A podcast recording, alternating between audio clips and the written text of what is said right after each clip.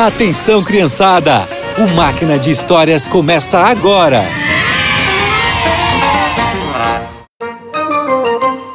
Olá, crianças!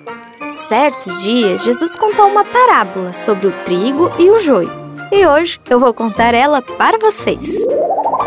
Era a época de plantar o trigo e um fazendeiro convocou seus funcionários.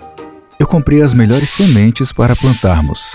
Aqui estão elas. Nós vamos preparar o campo e em seguida começamos a semear. Ótimo! Vou ajudar vocês com a preparação. Eles trabalharam pesado e ao final do dia já estavam cansados.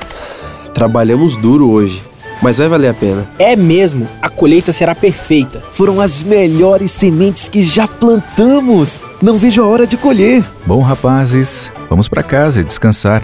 O dia foi longo e merecemos uma boa noite de sono. De madrugada, quando todos dormiam, um homem que não gostava do fazendeiro foi ao campo. Ele pode até ter semeado o melhor trigo, mas eu vou estragar essa colheita.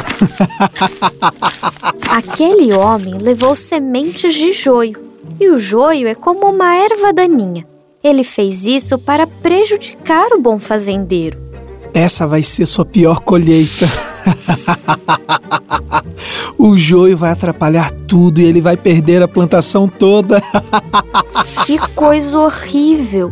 O homem terminou de plantar o joio e foi embora.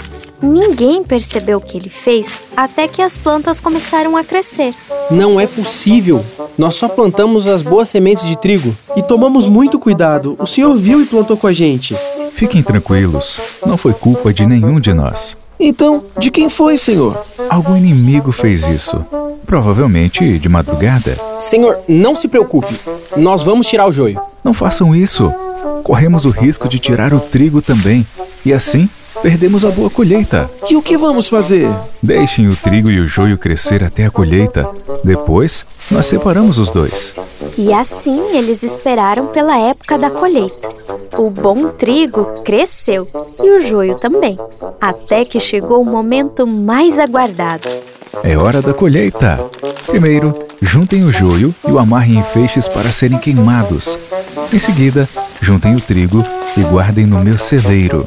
Quando terminaram de guardar o trigo, os funcionários estavam felizes. Ainda bem que não arrancamos o joio antes. Verdade. A colheita não seria boa como foi. Ainda bem que a colheita deu certo. Mas o que será que essa parábola significa? Ah, eu vou contar. Jesus é o fazendeiro e cada pessoa que o ama e o obedece é o bom trigo. Um dia Jesus vai voltar e buscar os seus seguidores. Eu quero ir morar com ele no céu. E vocês? Que bom! Então vamos pedir para ele sempre nos lembrar de sermos o bom trigo. E por hoje é só. Que vocês tenham um excelente dia e nos encontramos no próximo Máquina de Histórias.